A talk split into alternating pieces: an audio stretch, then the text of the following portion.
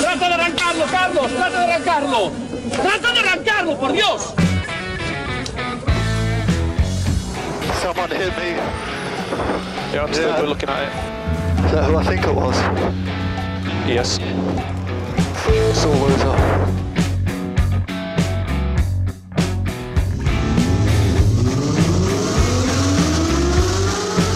Izquierda buena más ojo corta, se cierra poco. Corta, no cortar. Para izquierda rápida. Para derecha buena más, se cierra poco. Para izquierda buena más, se abre. Acaba buena más, se abre. Sasar. Para derecha buena más, no cortar. Para izquierda rápida, ojo, se abre. Para uno. Derecha rápida, ojo, con fe. Rápida, ojo, con fe. Acaba rápida menos.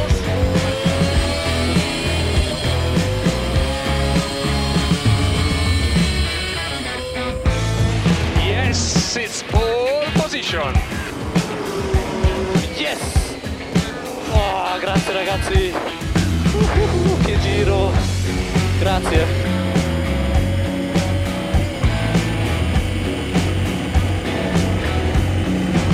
Hola, hola, hola, hola, hola, ¿qué tal? Bienvenidos, bienvenidas a la sintonía del 101.6. Bienvenidos a la sintonía de Turbo Track. Dani Catena, buenas tardes. Muy buenas tardes David, buenas tardes audiencia, aquí estamos un sábado más sobre ruedas y además arrancando mes. Mm, cierto, cierto es, cierto es. Estamos arrancando. estamos en noviembre, ya Oh. supongo que David en todos los breaks musicales nos va a poner villancicos Oye, pues si quieres lo hago. no después de, de nuestro mm, programa terrorífico de la semana pasada. Que cómo te gustó, ¿eh? Me encantó, bueno me encantó tanto que mira, luego el 31 monté una fiesta de Halloween en casa. ¿Cómo sois? ¿Cómo sois? De verdad, ¿eh? ¿qué cosas tenéis? Esta gente, ay, qué, qué modernos, qué, cómo me gusta. Es que lo que yo te digo, hay que celebrarlo todo, David. Ya, no ya, hay que ya. dejarse nada en el tintero. Bueno, está bien, está bien. Es una, es una buena actitud ante la vida, ni sin duda alguna.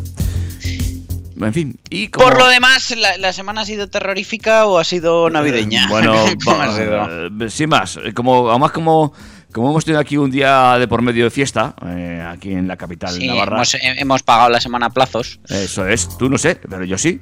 Eh, Oye, a ver, que es una fiesta Ah, espera, nacional. espera, no, espera, estaba pensando yo en la semana, la, la final de este mes, es cierto, que esta semana era para todos, que era, sí, bueno, pues como hemos tenido una- un, un intermedio, pues, eh, pues bien, se lleva bien la semana. A pesar de que el otoño ya, ya parece que ha llegado, parece, ya veremos si esto es así o no. Pero yo tengo mis dudas, ¿eh? Porque ya sabes que aquí, más que otoño, directamente solemos pasar al invierno. Ya es Al cierto. invierno que- cerrado. Sí, sí, que, la caída de las temperaturas importa- importante, ¿eh? sí, sí, es verdad.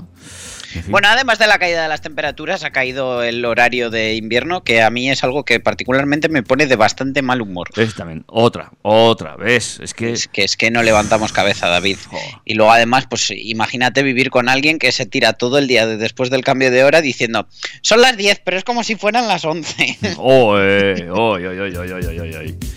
Muy infantil eso, ¿eh? Ya. ¿eh? Un besito desde aquí. Bueno, infantil o de ancianos, yo solo se lo he visto hacer a esos dos colectivos y a mi señora esposa. Bueno. Y, pero bueno, eh, no obstante, aunque la semana se ha pagado a plazos y no hemos tenido tiempo para algunas cosas, el mundo del motor no ha parado y han ido surgiendo muchas cosas que os vamos a contar a lo largo del programa, pero no sin antes recordaros nuestras vías de comunicación. Vías de comunicación que tenemos abiertas, como por ejemplo el eh, Facebook. Yo voy a empezar por el Facebook. Es una página muy chula en la que de vez en cuando incluso pongo los enlaces para que vayáis a Leipados. A veces. Mira que bien, ahí tenemos todos los enlaces o algunos, Algunos. A, los, a los podcasts, donde seguro que no los vais a encontrar, aunque empecé haciéndolo en su día, pero ya no lo sigo. Es en Instagram que somos arroba turbotrackfm. Vaya, vaya, qué mal, ¿no? Bueno, no obstante, siempre podéis escribirnos a ese WhatsApp, por favor, David. ¿El WhatsApp quieres? Pues claro que sí, el WhatsApp para ti. 608-335-125. Ahí estaba, ¿eh? Además, aprovecharé para, para comentar una, una consulta graciosa que nos ha entrado este, este- esta semana en el WhatsApp, porque eh, había una oyenta que nos preguntaba por, por, bueno, que estaba buscando una furgoneta de segunda mano y demás, Mm. y me suelto la frase mágica de... Pero a fin de año son más baratas, ¿no? Oy, oy, oy. Mira, corazón, eh, no hay coches. no hay coches ni nuevos ni usados, por ningún lado. Los que hay están carísimos. ¿Tú te crees que va a bajar algo a final de año? No, no, Igual no. suben. Está, es que te voy a decir yo. Ayer yo también comenté eso con una- un cliente. No, Tú espérate que bajen.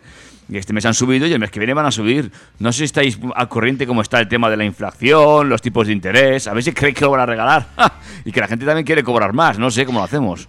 Así que si, si te quieres comprar algo y has visto algo que te guste, de verdad, por favor, cómpralo. Sí. No marees la perdiz, Sí. porque lo único que vas a hacer es gastarte más dinero más, más adelante. Eh, y si encima lo tienes que financiar, lo financiarás más caro.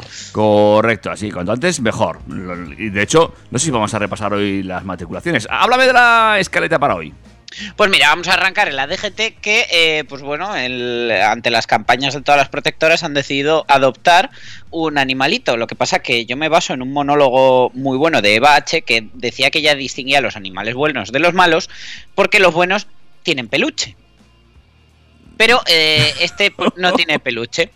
Entonces no, no, no es bueno. Medusa, ¿tú has visto alguna vez un, pe- un peluche de medusa? Eh, pues, No, ¿verdad? Bueno, pues la DGT ha adoptado mm, a la medusa como mascota. pues yo te diría que sí, que sí, que sí que he visto, pero bueno, venga, vale, vamos a dejarlo.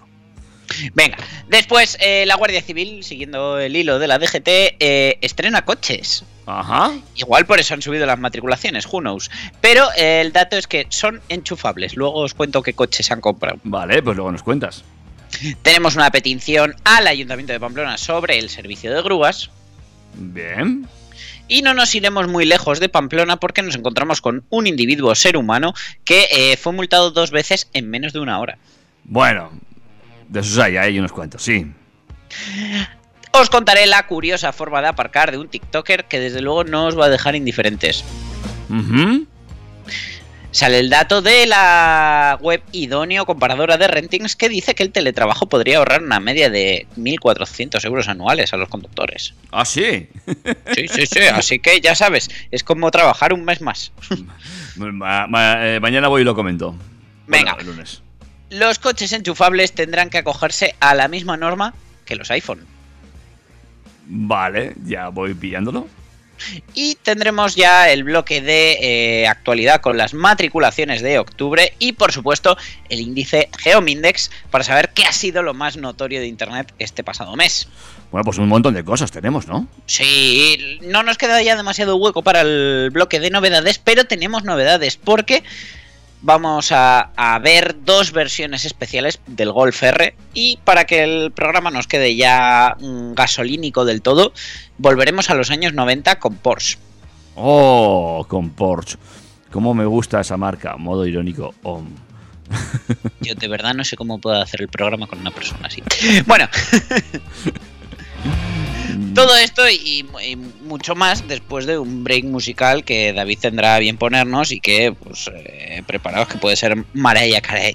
Puede ser, pero no va a ser. De todas formas, también antes del break musical, os voy a recordar nuestro correo electrógeno info@turbotrack.es, donde también podéis preguntar si los coches van a ser más baratos a final de mes. Eh, va- de hecho, vamos a poner una regla en el Outlook de respuesta automática. Eh, que si el contenido del cuerpo del mensaje incluye algo de eso, la respuesta sea no. Vamos para allá. Turbo, Track. Canta.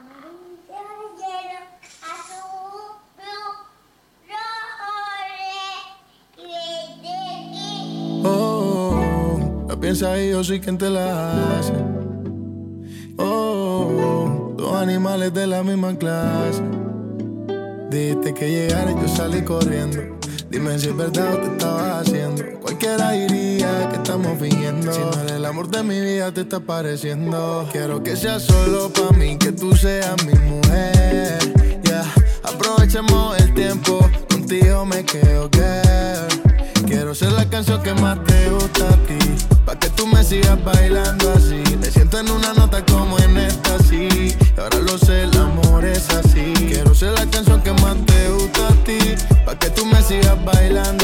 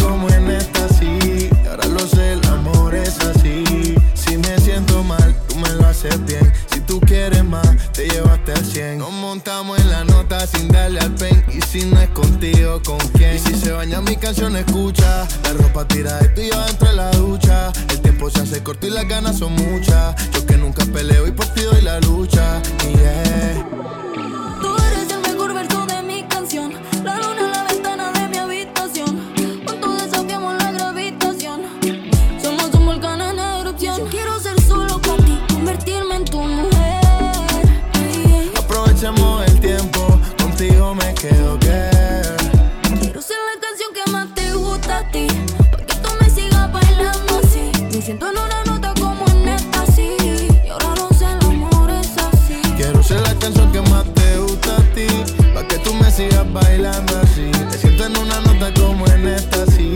Ahora lo sé, el amor es así.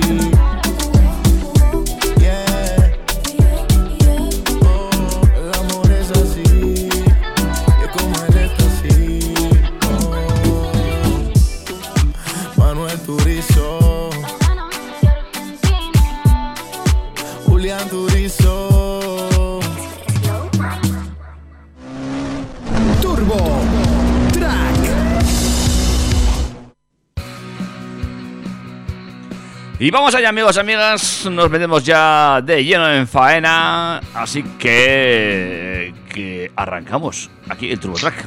Arrancamos, le vamos dando al botón de start mientras pisamos el embrague Importante. y nos ponemos en la puerta de la DGT, donde mm, aquellos conductores con gusto por atronar pueden tener en breve un nuevo enemigo. Francia ya ha instalado en 14 de sus ciudades francesas nuevos radares llamados Medusa. Identifican los coches y motos que superan el umbral de decibelios permitido por la ley al modificar sus escapes. En concreto, estos radares cuentan con una estructura que incorpora cinco micrófonos, de ahí su forma de medusa, que detectan el nivel de ruido o lo que es lo mismo, permiten escanear sonidos hasta 10 veces por segundo. Oh. Además, este radar Medusa incorpora una cámara 360 para captar al infractor.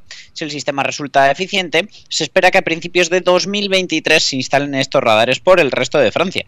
Y tras las pruebas se prevé que todos aquellos vehículos que superen los 90 decibelios sean sancionados con una multa de 135 euros. Ahora bien, el caso de España, pues bueno, según recoge Faconauto, de momento algunos consistorios van a estudiar los datos de las carreteras francesas para la futura instalación en España. De hecho, en la C31 de Barcelona se ha instalado a modo de prueba un sonómetro. De igual modo, en todos los países de la Unión Europea será necesaria una prueba de ruido para obtener la ITV favorable a partir de 2024.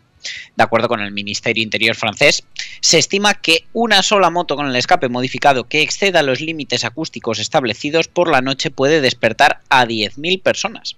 Por tanto, es una medida que llega en virtud de la salud ciudadana. Especialmente por la noche, el estrés producido por el nivel de ruido puede causar graves patologías, generando problemas de sordera, enfermedades cardiovasculares, trastornos de ansiedad, diabetes y obesidad, afirma el teniente de alcalde de París a cargo de la transición ecológica, Dan Lert. Eh, yo solo espero que el radar Medusa, pues bueno, al final me gustan los coches que hacen ruido, pero entiendo que esto puede ser necesario. Me gustaría también que a los borrachos que cantan, por favor, eh, o a esa gente que mantiene conversaciones a grito pelado en la calle a horas intempestivas, pues que también los multe. Imagínate yo que tengo un banco debajo de la ventana de mi dormitorio. Imagínate. Qué veranos, un, amigos. un- un banco y no hablamos de uno de los que guarda dinero. No, no, no, no, no, no. Un banco de los de sentarse. O de los de apoyarse. O de los de jugar al balonico. O tirar O de hacer botellón, ¿no? Sí, sí, sí, sí. sí, sí. Ay, qué graciosicos. En fin. Bueno, pues nada, que les ponemos un radar medusa también ahí. En fin, ¿a dónde vamos a llegar? Eh, hombre, también es cierto que yo cada vez veo esto menos aquí, ¿eh? Antes sí que se oía más lo de atronar, pero ya últimamente no lo noto tanto. Hombre, la verdad que la cosa va, va reduciéndose. Eh, igual que se va reduciendo la autonomía de los coches de la Guardia Civil. Esto puede ser gracioso, sí. La Guardia Civil ha incorporado 165 unidades del vehículo híbrido enchufable Mitsubishi Eclipse Cross PEV que se van a distribuir en diferentes unidades de seguridad ciudadana, según ha informado la empresa en un comunicado. El Eclipse Cross híbrido enchufable es el segundo híbrido enchufable de Mitsubishi y según ha señalado Mitsubishi, el modelo ofrece una respuesta inmediata permitiendo desplazamientos urbanos o en trayectos medios sin consumo de combustible. El sistema está conformado por dos motores eléctricos independientes, situado uno en cada eje, alimentados por una batería de 13,8 kilovatios hora de capacidad y complementados por un propulsor de gasolina. Le permite una conducción eléctrica durante 45 kilómetros y una autonomía total en torno a los 600 kilómetros. Bueno, no está mal, ¿eh? Que la Benemérita también se pase a ese tipo de vehículos. Veremos. Así cuando vayan por ciudad no harán ruido y no Eso es. el radar Medusa no los multará. y no contaminan en ciudad. Sí, sí, está todo bien. Eh, ¿Cuánto hace que no ves un guardia civil en ciudad? Por lo menos aquí en Pamplona. No, no, pues. Ah, bueno, depende de que. Bueno, en ciudad sí los ves. Tienen el cuartel en mitad de la ciudad. Bueno, pero eh, el- el- los Eclipse Cross yo creo que se lo han comprado los de tráfico, ¿no? Ah, no tengo ni idea. Sí, Ah, seguramente. bueno, no, es que los he visto así verdes y blancos, no, pero parece que son para todos. Ay, ¿dónde quedó el patrol? Ay, qué mágico ese, ¿eh? Ese verde mate. Comido por el sol. Eso, eso, eso tiene una historia que no te quiero yo ni contar. En fin. Bueno, pues eh, veremos cómo va funcionando y, y- si el resto de cuerpos van adoptando. Hombre, yo, mira, este tipo de coches es más para coches oficiales, ¿eh? para ir de un lado para otro, para llevar a los, a los presis y a los guays. En fin, eh, ¿qué más mm, va a pasar en Pamplona? Pues que eh, piden que se dé de alta el servicio de, de aviso por SMS para evitar eh, situaciones como la de una ciudadana que se le, se le llevaron el coche estando dentro de urgencias. eh, porque mm, ya tenemos el servicio activado, es decir, existe, pero tú te tienes que dar de alta. Si el ayuntamiento no tiene tu teléfono, no te pueden avisar. Así que, por favor, todo el mundo, todos los pamplonicas, a darse de alta en, en los avisos SMS de la grúa y a no recibir ninguno, si puede ser. O sea, cuando llega la, la grúa a, a retirar mi coche, antes me avisa. Pues eh, sí, supongo que como cuesta un rato que se lo lleven y tal, pues te, te llega un aviso de tu coche va a ser retirado por la grúa. Y así, por lo menos, pues si, si tienes algo que alegar o puedes hacer algo en ese momento, pues eh, puedes, puedes intentarlo. De hecho, si te ahorras el, el viajecito en grúa y el depósito, mejor, porque sale bastante, bastante caro. Hombre, eh, también es mala leche eh, que te lo lleve el coche cuando tú estás en urgencias. Que me imagino que, joder, no lo has dejado ahí por algo. Es decir, no, hombre, a ver si lo has dejado en la puerta de urgencias ahí, ya estoy viendo la ambulancia, pero. No sé. Hay situaciones y situaciones, tú por si acaso date de alta en el servicio de, de alertas SMS. Venga, vale. Y eh, paso a contaros ahora el- lo que ha sucedido en el día festivo del 1 de noviembre. De todo. Hombre, pues mira, un conductor ha sido denunciado por circular a la altura de Tudela a una velocidad de 178 kilómetros por hora. Bueno, bah. Bueno, puede pasar, ¿vale? Esto fue a las 15 y 46. Pero es que unos tres cuartos de hora más tarde, a las 16 y 33, el mismo señor fue denunciado en Zuasti a 151 por hora. Bueno. La verdad, hacer Pamplona Tudela en. O sea, Tudela Pamplona en tres cuartos de hora mm, está bastante bien, ¿eh? Tiene- hombre, tiene su mérito, sí. Va a una media de 180, 190, sí. Pues eso, mira, en Zuasti solo la han multado a 150. Debió verlo venir. Bueno, además de esto, agentes de policía foral también han atendido un accidente provocado en Sangüesa por un conductor que triplicaba la tasa de alcohol permitida y que ha dado positivo en todas las drogas analizadas. En todas. En todas, en todas. Ha sido en la NA 132 y por supuesto el conductor del turismo ha sido imputado. Además, pues bueno, tuvimos un ciclista rescatado y trasladado el día 31, el lunes, Ujú. eh, es- es- fue su Halloween particular, eh, porque eh, fue herido con politraumatismos en un accidente en Izcue. Y eh, bueno, pues la verdad que han pasado bastantes cosas, ha- han tenido que hacer varias actuaciones, incluso los bomberos esta semana, así que por favor os pedimos un poquito de cabeza al volante y, y vamos a evitar lo evitable, sobre todo si tiene que ver con alcohol y drogas. Pues sí, eh, que eh, queda feo, eh, dar positivo en todas, queda feo. Eh, sigo dándole vueltas a esto. Habría que sacar la media, ¿eh? Un día para saber cuánto, cuánto le costó. Porque, claro, eh, la señal de la foto, o sea, el momento de la foto le multan a 178, le- pero le pararon o no, porque si le pararon aún tiene más mérito llegar luego a, a Zubasti en tres cuartos de hora. Hombre, supongo que el- el- el- la hora que viene reflejada es cuando ya le, le dijeron, venga, ya puedes continuar. Ya igual pasó hasta el tarjetazo y, y dijo, venga, pues sigo. Y miran, 45 minutos. Si es que no llegó, no llegó porque era de I46 a I33, ponía la noticia. Sí, sí. Eso es, sí, sí, es que nada, son 37 minutos, no, 47 minutos. Eh, bueno, oye, batió un propio récord. Eh, y ahora para aparcar, ¿qué hay que hacer? Ser VIP, por lo visto. Eh, ya sabes que la VIP pues eh, siempre ha existido, siempre hemos encontrado gente que, que puede hacer lo que quiere o que no puede, pero oye, eh, lo intenta. Y es que Luke Desmaris eh, es un TikToker que presume habitualmente de coche, de casa y de cuenta bancaria en su cuenta de TikTok. Y recientemente se ha pasado un poquito de frenada porque en un vídeo ha alardeado de que le da igual cuántas multas le pongan por aparcar indebidamente su coche en el centro de Londres y además con bastante mal gusto. Eh, él dijo que la gente pobre ve una multa de aparcamiento y él ve un parking VIP. Ajá. Es un vídeo que lleva más de 3,5 millones de reproducciones y que ha generado, por supuesto, multitud de reacciones. Se estima que solo en este 2022 lleva acumuladas y pagadas 100 multas por este motivo, que se traducen en un total de 7.000 libras esterlinas, que al cambio actual serían unos 8.100 euros. Desmaris reside en Chelmsford, Essex, eh, tiene 27 años y afirma ganar más de 100.000 libras al mes. La verdad que, bueno, por, lo visto se dedica a las transacciones online. Eh, Ahora todo el mundo entiende de trading de este. Eh, la publicación recoge algunas lindezas salidas de su boca, como que el dinero no le importa, refiriéndose al ingente montante en sanciones que acumula, pero él ya ha dejado claro que esas 7.000 libras corresponden, bajo su punto de vista, a la factura por aparcar donde a él le plazca en Londres. Él dice que no está haciendo nada malo, aparte de que las normas establecen que no puedes aparcar en las zonas con una línea amarilla y son las mismas que considera su parking VIP particular para estacionar su BMW M4. De la montura, por supuesto, también ha, presumido en TikTok y ha dicho que cuando tienes un coche de 90.000 libras de más de 500 caballos, un Rolex de 30.000 libras y vives en una mansión millonaria, pues desde luego eh, se la pela cuánto dinero se gasta en aparcar, como él dice.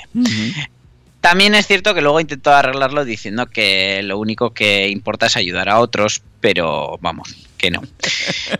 Pero bueno, volviendo a su parking VIP, eh, para ese BMW M4, las reacciones a la bravata de Desmaris nos han hecho esperar. Hay quien la apoya por el precio que supone estacionar en el centro de Londres, porque le sale casi más a cuenta pagar la sanción. Dicen que aparcar en el centro de Londres cuesta 10 libras la hora o 65 libras por multa y puedes aparcar todo el día. Así que depende cuánto tiempo quieras aparcar, tendría hasta sentido. Hombre, visto Pero muchos otros, por supuesto, critican la desigualdad que esto supone. Si se tiene mucho dinero, las sanciones dan igual. Es por esto que las multas deberían ser proporcionales a lo que se gana o por automóvil. 30 libras esterlinas para un Ford de 3.000 libras eh, y, y 3.000 pues, para un Ferrari de, de 300.000. Ujú. ¿Tú cómo lo Desde ves? luego, esto, esto abre otro melón, que son las multas variables según los ingresos. A mí no me parece mal del todo, porque al final eh, el, objetivo de una multa es que te duela. Yo supongo que si fuera Bill Gates, pues una multa de 30 euros me dolería. Ahora me cae una multa de 30 euros, sobre todo pasa el día 25 y me hace el mes. Sí, sí. Te fastidia la última compra en Mercadona. ¡Ay! Ya tienes que gastar saldo de la tarjeta Eroski. Ay, mal, mal, mal. En fin. Oye, eh, esto, esto de la ruta de las multas variables es algo que, que ya se ha propuesto en algunos estados, ¿eh? A mí la verdad que me parecería estupendo, me parece lo más justo que podría haber. Bueno, pues eh, una más. Una más y Venga. nos vamos con mi amigo Eduardo Clavijo, que eh, es el CEO de Idóneo junto con, con su compañero David y dice que la normalización del teletrabajo y la reducción del uso diario del coche por motivos laborales puede suponer un ahorro de hasta 1.430 euros al año según los cálculos de su plataforma de renting online idóneo.com. Si se normaliza el teletrabajo y hubiera que acudir únicamente dos días a la oficina por semana, los conductores podrían ahorrar hasta 130 euros de media al mes, o lo que es lo mismo, 1.430 euros al año, asegurado el consejero delegado de idóneo.com, Eduardo Clavijo. No obstante, la empresa ha señalado que esta estimación podría quedarse corta ante la situación actual del precio del combustible. En sus cálculos, la compañía ha tenido en cuenta que en la última encuesta sobre el uso de TIC, tecnologías de la información la comunicación, y del comercio electrónico en las empresas, elaborada por el Instituto Nacional de Estadística, se recoge que el 40,8% de las compañías permiten el teletrabajo. También 8 de cada 10 de ellas usan ya tecnologías de acceso remoto para su personal, lo que indica que su implantación, la del teletrabajo, podría verse en aumento. Eh, ellos, bueno, pues ya que estaban, han ido a vender su libro y eh, la empresa ha destacado que en este nuevo contexto la compra de un automóvil pierde atractivo porque, según ha opinado Clavijo, para muchos no tiene sentido realizar una gran inversión en un bien que cada vez es más caro y se usa menos. En esa línea ha valorado que el renting es una alternativa real para la ciudadanía debido a que el uso de un modelo de pago por uso ofrece grandes ventajas sobre la compra de un coche. El renting permite a los conductores adecuar lo que pagan por su vehículo en función del uso que hacen de él, siendo el kilometraje anual el principal factor que determina el precio de este alquiler. Sin embargo, la empresa ha matizado que el incremento de los precios también ha llegado al mercado del renting, aunque ese impacto ha sido algo menor. El sector ha demostrado su resiliencia por la capacidad de permitir el acceso a un coche sin grandes desembolsos, algo muy valorado en los tiempos de incertidumbre por gran parte de la población. Vamos, que vendemos nuestro libro, pero que sí que es cierto, ¿eh? que habría que pensar de tener ya un coche en propiedad según qué tipo de, usuario eres. Hombre, yo te tengo que decir que nosotros ahora mismo tenemos un coche que se usa dos días a la semana. Eh, si, si hubiera una herramienta para compartir coche, tener nosotros el coche esos dos días y que los otros cinco eh, los usara otra gente mm, haciéndose cargo de cinco partes de siete de los gastos, pues mira, estaría genial. Claro. Eh, ah, y eh, voy a buscar porque el otro día leí un artículo sobre una herramienta que están creando en algunos en las Rozas, en Madrid, para compartir coche entre gente que va al mismo al mismo polígono. Y eh, este tipo de herramientas pueden ser muy muy interesantes para este tipo de actividades, ¿eh? No solo de, mm, de interesantes, sino que también pueden llegar a ser necesarias, porque bueno, yo, tengo compañeros en Madrid que ahora tras una mudanza de oficinas, resulta que la oficina nueva pues sí, es mucho más chula, es mucho más tecnológica, es mucho más todo, pero no hay quien aparque, entonces resulta que la gente ahora tiene que salir una hora antes de casa de lo que lo hacían con la oficina antigua. Pues eh, al oro, ¿eh? porque este tipo de cosas, compartir coche, renting, se van a ir poniendo cada vez más en auge. Y bueno, pues eh, evidentemente cada vez menos gente va a tener coches en propiedad. Eso está claro, es el futuro sin duda alguna. Ahí es hacia donde navegamos y yo creo que podremos navegar también a un break musical. Pues sí, es un buen momento para hacer este break musical y después seguiremos con más contenido aquí, amigos y amigas, en TurboTrack.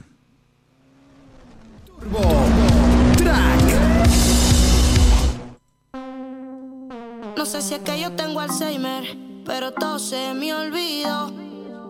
Ya ni me acuerdo de su nombre, ni de por qué se acabó. Hoy se va pa'l party,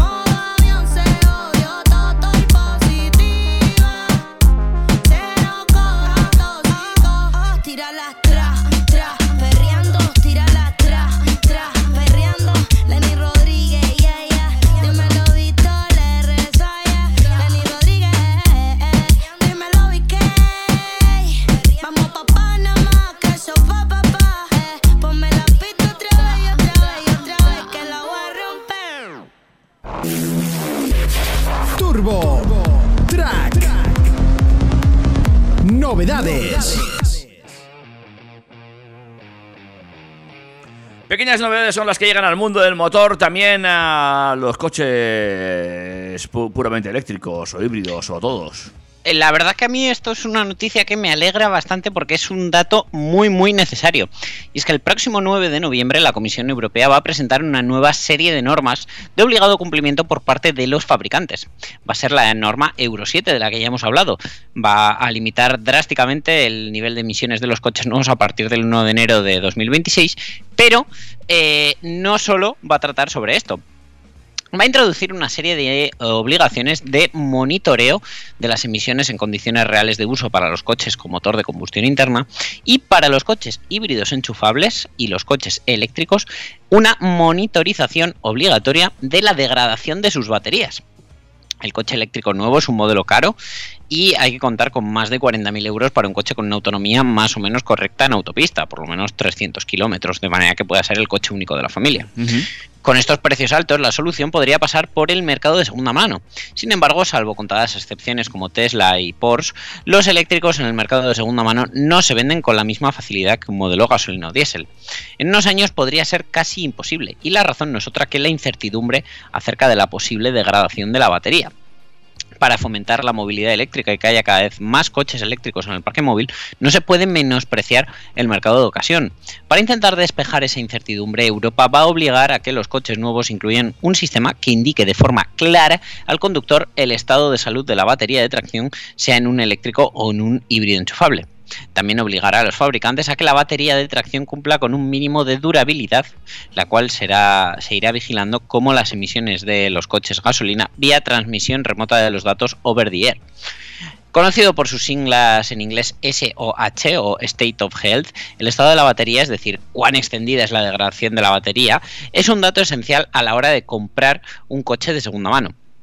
Por una parte, eh, no merma la autonomía esperada y no se corre el riesgo de tener que sustituir la batería, la cual puede llegar a ser más cara que el propio coche usado. La degradación de la batería tiene mucho que ver con el tipo de recarga que se efectúa a lo largo de la vida del coche. Por ejemplo, más de 22.000 kilómetros usando solo cargas rápidas, la batería puede perder hasta un 7,5% de su capacidad, como en el caso concreto de un Volkswagen ID3, que fue noticia hace unos meses. Por el contrario, tenemos eh, un ejemplo de 30.000 kilómetros usando carga lenta, donde eh, la batería del coche eléctrico puede limitar su degradación a un 1% nada más. El problema es que en la actualidad no hay una manera clara de conocer la degradación de la batería sin pasar por un taller oficial, especialmente si compramos el coche en particular. Además de este indicador de degradación de batería, la Comisión Europea prevé introducir unos límites mínimos a cumplir eh, en cuanto a durabilidad de la batería de tracción de un eléctrico o de un híbrido enchufable. Los valores máximos de degradación permitidos no se han filtrado, pero entendemos que se trata de un porcentaje de la capacidad por debajo del cual la batería no puede bajar independientemente del tipo de carga que se use.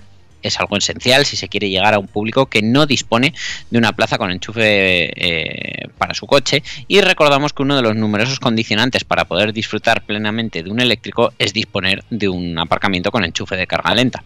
La carga lenta es más económica y más benévola con la batería que la carga rápida, pero sin plaza de parking implica tener que usar a menudo la carga rápida, la cual aceleraría la degradación de la batería. Con un valor máximo de degradación, muchos compradores potenciales de un eléctrico podrían así tomar con más y mejor información su decisión. Quizá les compense una pérdida de un 5%, por poner una cifra, de la capacidad de batería en un coche de segunda mano, o en el caso de un coche nuevo, saber que cargando siempre en cargadores rápidos podría perder ese 5%, por ejemplo. Bueno, pues a, mí me parece una buena idea, ¿eh? porque es cierto que ahora mismo el mercado eléctrico es una incertidumbre absoluta y de aquí a unos años cuando estos coches empiezan a salir al mercado, pues lo va a ser aún más. No, no, sí, ya de hecho ya pasa, o sea, incluso con coches que son prácticamente nuevos, pero que a lo mejor han sido pues de alquileres o de demostraciones y, y al final quien se compra el coche dice, bueno, pues es que tiene pocos kilómetros, pero a lo mejor todas las cargas se han hecho en corriente continua, han sido cargas rápidas y tiene la batería muy degradada para el poco tiempo que tiene. Al final es, es básico que tú en un iPhone te vas a ajustes batería, salud de la batería y lo ves con solo tres clics. Pues ¿por qué no en un coche? Veremos cómo se establece este control y cómo se va a llevar a cabo. ¿eh? En en apenas tres añitos tendremos la solución. Mientras tanto, mes a mes seguiremos viendo cómo avanzan las matriculaciones y cómo se van vendiendo los coches. Mm, ¿Quieres hacer porra, David, o quieres ir directamente a los datos? A los datos, yo me- no estoy ya para adivinar. Ay, el corazón de David no aguanta más sorpresas. Pues sí, el mercado del automóvil en España sigue en niveles muy malos y todas las comparaciones con 2021 no son positivas por más que llevemos tres meses mejorando aquellos datos. Y es que no debemos olvidar que 2021 ya fue un ejercicio bastante malo en cuanto a volumen de matriculaciones. Durante el pasado mes de octubre las ventas en España alcanzaron las 65.966 unidades. Representan un incremento del 11,7 respecto al mismo mes del año anterior, pero mantiene un registro comparativo muy malo si atendemos a los datos anteriores a la pandemia. Por marcas, eh, vemos que las asiáticas como Toyota, Hyundai y Kia están aprovechando ese stock extra de componentes para conseguir agilizar las entregas y que los usuarios terminen cayendo en sus redes. También es justo reconocer el excelente trabajo que hay detrás planificando gamas que se adaptan muy bien a las necesidades del público. Es por eso que vamos con el top 10 de marcas de octubre de 2022. En décimo lugar, porque vamos a ir de menos a más, tenemos a Audi con 3.024 unidades. Noveno lugar para SEAT. Octavo, Mercedes. Séptimo, Peugeot. Sexto, Renault. Quinto, Citroën. Hacía mucho que no se veía a Citroën eh, vendiendo más coches que, vamos, que Peugeot y SEAT casi juntos. Eh, cuarto lugar para Volkswagen. Tercero para Hyundai. Segundo para Kia. Primero para Toyota. Por modelos, eh, vamos a abrir un poco el abanico y vamos a hablar del top 15 porque hay novedades. Eh, la verdad que, pues eso, la sorpresa no está en el top 10, sino en el top 15 con la excelente cifra registrada por el MG ZS que ha superado las 1000 entregas y supera a otros muchos de su segmento como el propio Seat Arona o el Volkswagen T-Roc. La verdad que es un automóvil que tiene mucho que decir en nuestro mercado gracias a una relación valor-precio muy buena y a tener versiones térmicas y eléctricas. Entonces, puesto número 15 para el Volkswagen T-Roc, 14 para el Clio, 13 el Arona, el 12 para el MG ZS, 11 para el Kia Stonic, 10 Hyundai Kona, 9 Citroën C3 Aircross, 8 Toyota Corolla. Séptimo lugar para el Fiat 500, sexto para el Opel Corsa, quinto para el Toyota CHR y cuarto para el Citroën C3. Y en el top 3 tenemos en tercer lugar medalla de bronce para el Kia Sportage, medalla de plata para el Hyundai Tucson y un mes más medalla de oro, turnándose con el Tucson, para el Dacia Sandero. La verdad que han quedado muy ajustados, ¿eh? El Sandero 1696 unidades contra 1630 del Tucson. Vamos, esto se decidió casi en el último día del mes. Madre mía, madre mía. En fin. Pues eh, estas son las cifras, la verdad, David, que bueno, pues eh, vamos mejorando poquito a poco, pero eh, no es lo que esperábamos. Lo que sí, eh, tenemos que reseñar que las matriculaciones de vehículos eléctricos en España han aumentado un 22,4% en octubre, situándose ya en 4.487 unidades, y en lo que va de año, la movilidad eléctrica acumula un aumento del 39,5%. Ujú. Por tipo de vehículos, las matriculaciones de turismos 100% eléctricos crecieron en octubre un 15,2% y en lo que va de año un 39,8%. Eh, los ciclomotores eléctricos registran un aumento casi del 15% también. eh, y las matriculaciones de motocicletas cero emisiones han subido en total un 34,5%. Por su parte, las furgonetas eléctricas arrastran un crecimiento del 37,6%, alcanzando las 2.903 unidades y sus ventas se han incrementado ya un 95,7% eh, en lo que va en el mes de octubre. Por su parte, los turismos híbridos enchufables han caído un 5,7% durante el pasado mes y eh, bueno, pues eh, está claro que la tendencia del mercado es tirar más hacia lo eléctrico que hacia lo híbrido enchufable, porque desde luego los de un lado se han pasado al otro. Sí, y, Eh, y luego además que está ahí esas nuevas normas. Entonces la gente empieza a oír rumores y dice, bueno, bueno, pues eh, ¿para qué me voy a comprar un híbrido? Me voy al eléctrico, ¿no? Efectivamente, o por lo menos un híbrido enchufable, porque al final, bueno, yo la verdad he pasado por todas las etapas y te diría que ahora mismo o te tiras a la opción con etiqueta eco o te vas directamente al acero, pero al acero del, del 100% eléctrico. Bueno, pues ahí está tu opinión. Es que yo comparto. Me alegra que compartas conmigo una opinión, lo que no sé si todo Internet compartirá con nosotros nuestras opiniones. Probablemente no, viendo el índice Geomindex, porque desde luego hay marcas que a ti no te gustan y están ahí en el top 3 de marcas que más notoriedad han generado durante este mes. ¿Quieres que te cuente? A ver, eh, ah, bueno, dilas y luego te comento mi opinión. Bueno, empezamos con que Renault ha sido la gran protagonista de los resultados del informe Geomindex de octubre, colocándose en lo más alto de la clasificación de marcas. Esto ya lo hemos hablado. Esto ha sido, entre otras cosas, gracias a ese prototipo que vendrá en breve de Renault 5 eléctrico. Eh, la firma francesa ha alcanzado una variación global elaborada con las opiniones de los usuarios y con la notoriedad alcanzada por cada marca de 82,53 puntos, seguida de Porsche y de BMW. Cuarto lugar tendríamos a Toyota, quinto Kia, sexto Mercedes, séptimo Volkswagen, octavo Peugeot, noveno Nissan y décimo Citroën. A mí es que el Geomindex me parece un dato interesante, ¿eh? pero todos sabemos también, eh, por ejemplo, era más que esperable que Renault se colocase este mes como número uno presentando los coches que ha presentado en, la- e- e- en su propia feria, la feria de París, básicamente.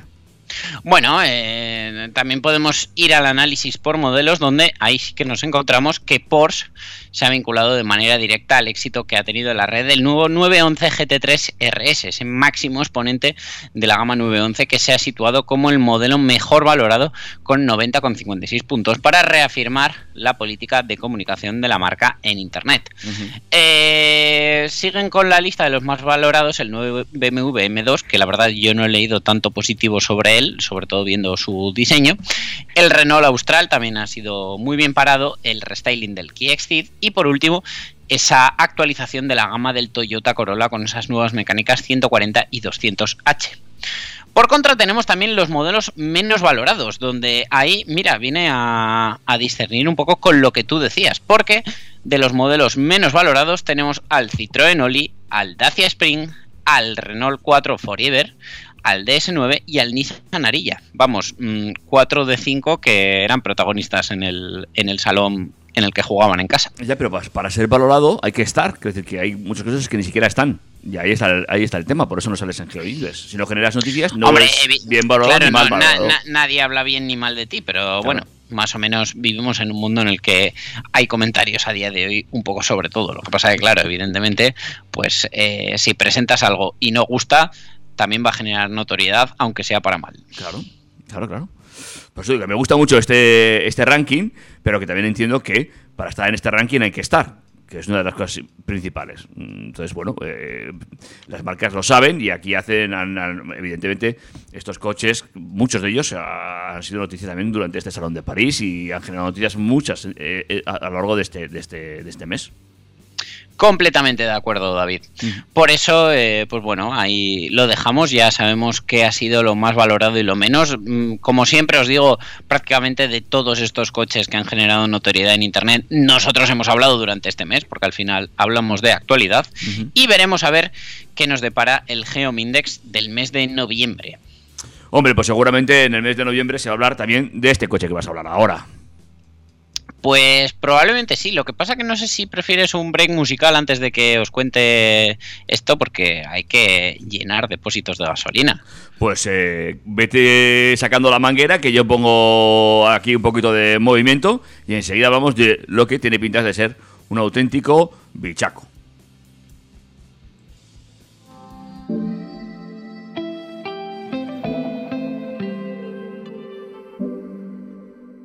Echando purpurina en el café, todo el día imaginándote, buscando tu cara en las nubes del cielo. Mirando en el horóscopo del mes, a una bruja por ti le pregunté, dije dónde estará, si existirá, cómo la encontraré. Entonces veo tu cara en la pantalla, las fotos que te hiciste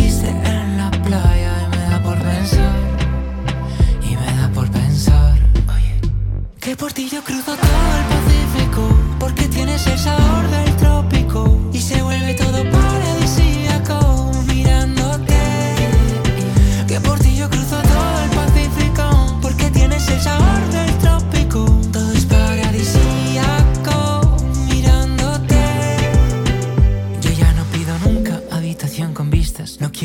tele si no estás en las noticias. No quiero ver a nadie salir a tomar algo. Estoy viendo tu cara, la he memorizado. Que ya sé dónde guardas todos los lunares. Conozco tu sonrisa hasta los premolares. Que sé cuál es tu lado, bueno de la cara.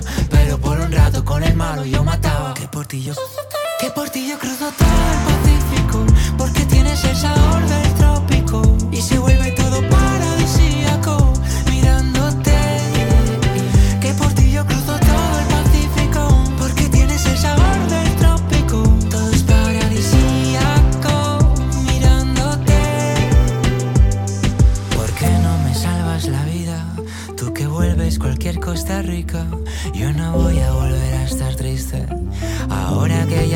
existes, no voy a pensar en algo que no sea estar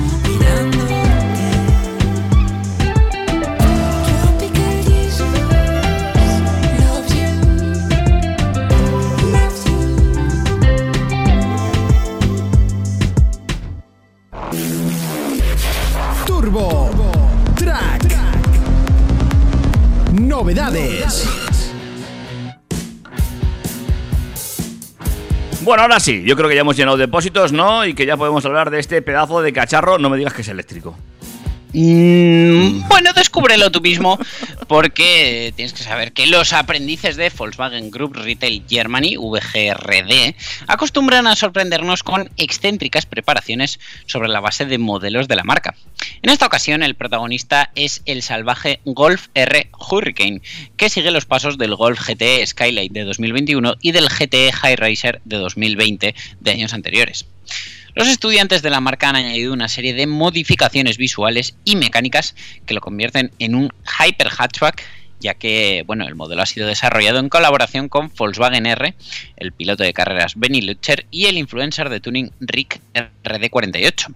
La única pega es que ni el vehículo ni los accesorios van a llegar a producción. Oh, no me digas que no puedo comprar este coche. No, este no. Tienes que saber que la denominación Hurricane no ha sido elegida al azar y hace referencia al Lamborghini Huracán y a otros eh, nombres relacionados con el viento utilizados por Volkswagen a lo largo de la historia.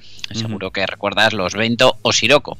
Pues bueno, este Golf R Hurricane hizo su estreno en público en el evento Air and Coffee, R y Café, celebrado en la Plaza Autostad en Wolfsburg. ¿Cómo me gustaría ir a un evento de estos? Es una cosa.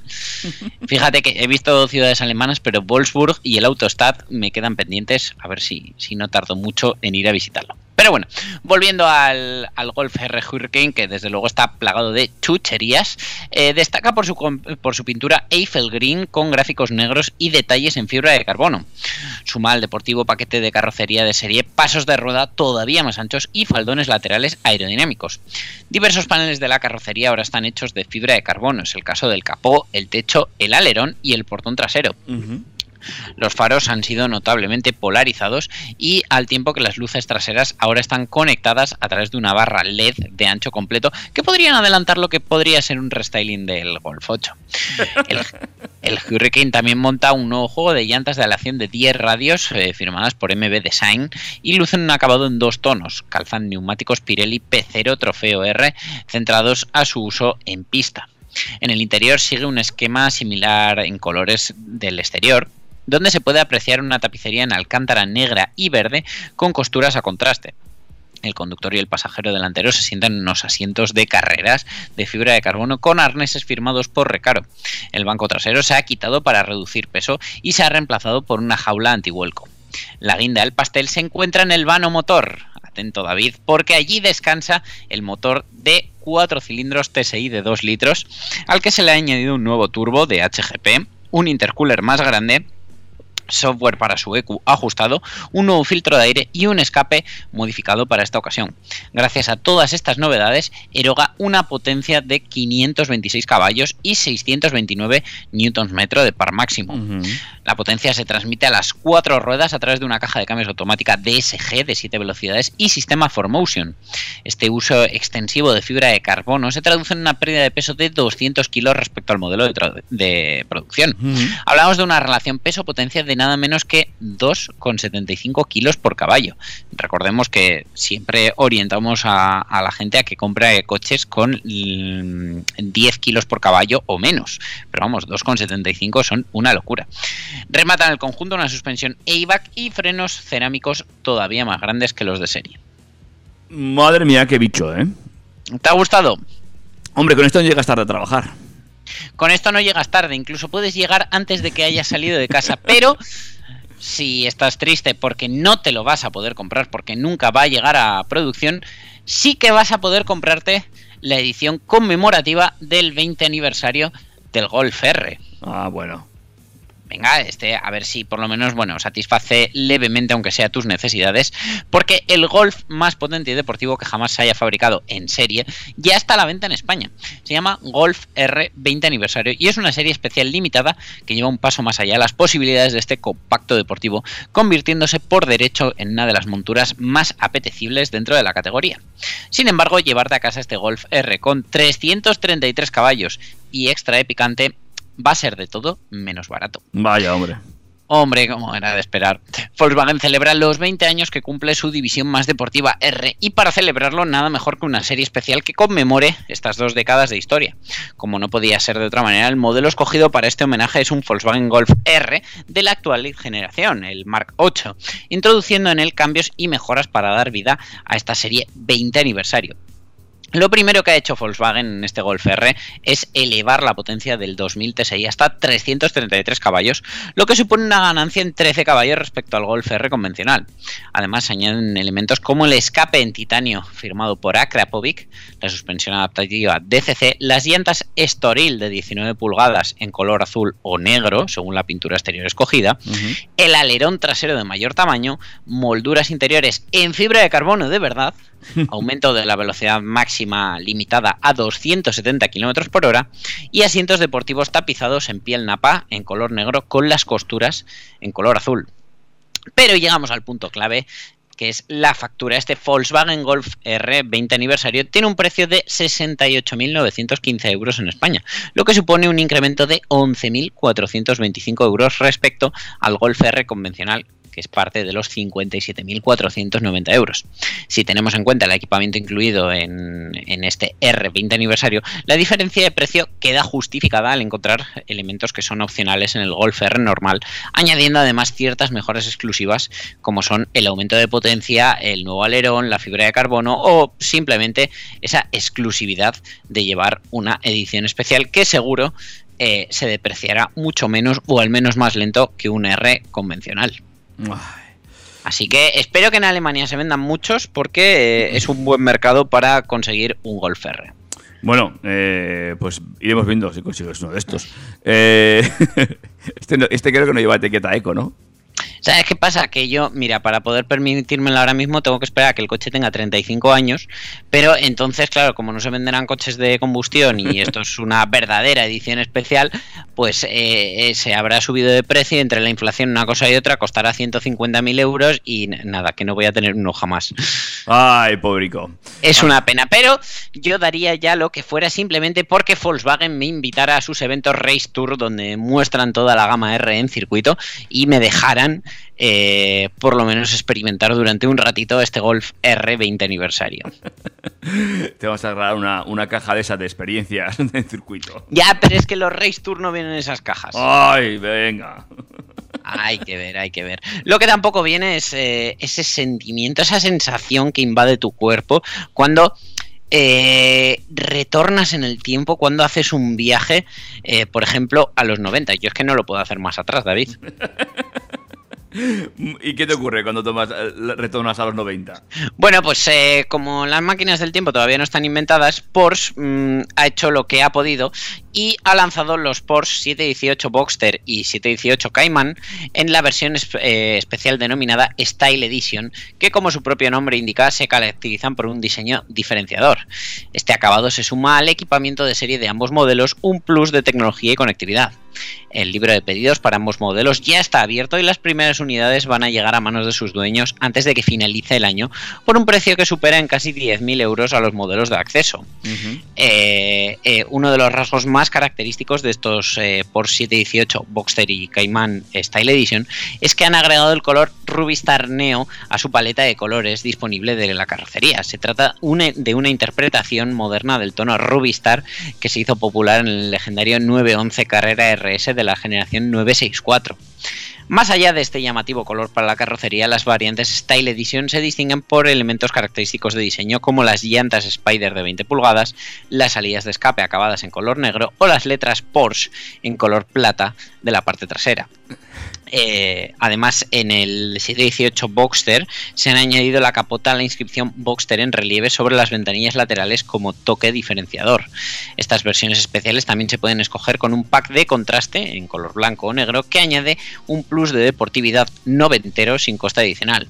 Ambos incluyen franjas decorativas en la tapa del maletero, en la parte delantera y las letras decorativas Porsche en el lateral, así como acabados de pintura en blanco o negro de alto brillo para llantas y designaciones de modelo en la parte trasera.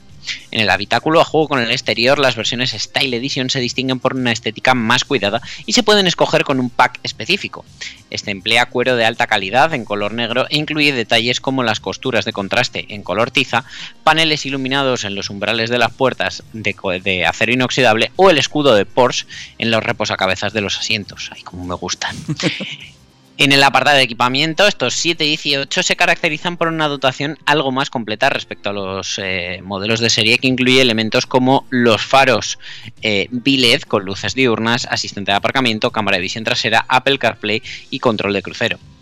Además llevan retrovisores exteriores e interiores con oscurecimiento automático para evitar destellos incómodos, volante multifunción de cuero calefactado, asientos también de eh, calefactados o la dirección asistida Plus. Respecto a la mecánica, eh, no presentan diferencias eh, respecto a las versiones de acceso, ya que mantienen el motor 2 litros eh, con 300 caballos colocado tras los asientos. Este 4 cilindros turboalimentado con sabor a Volkswagen Golf R del que hablábamos hace un rato, genera 380 newtons metro de par motor y lleva los modelos Style Edition con cambio manual de 6 marchas de serie de 0 a 100 km por hora en 5,1 segundos.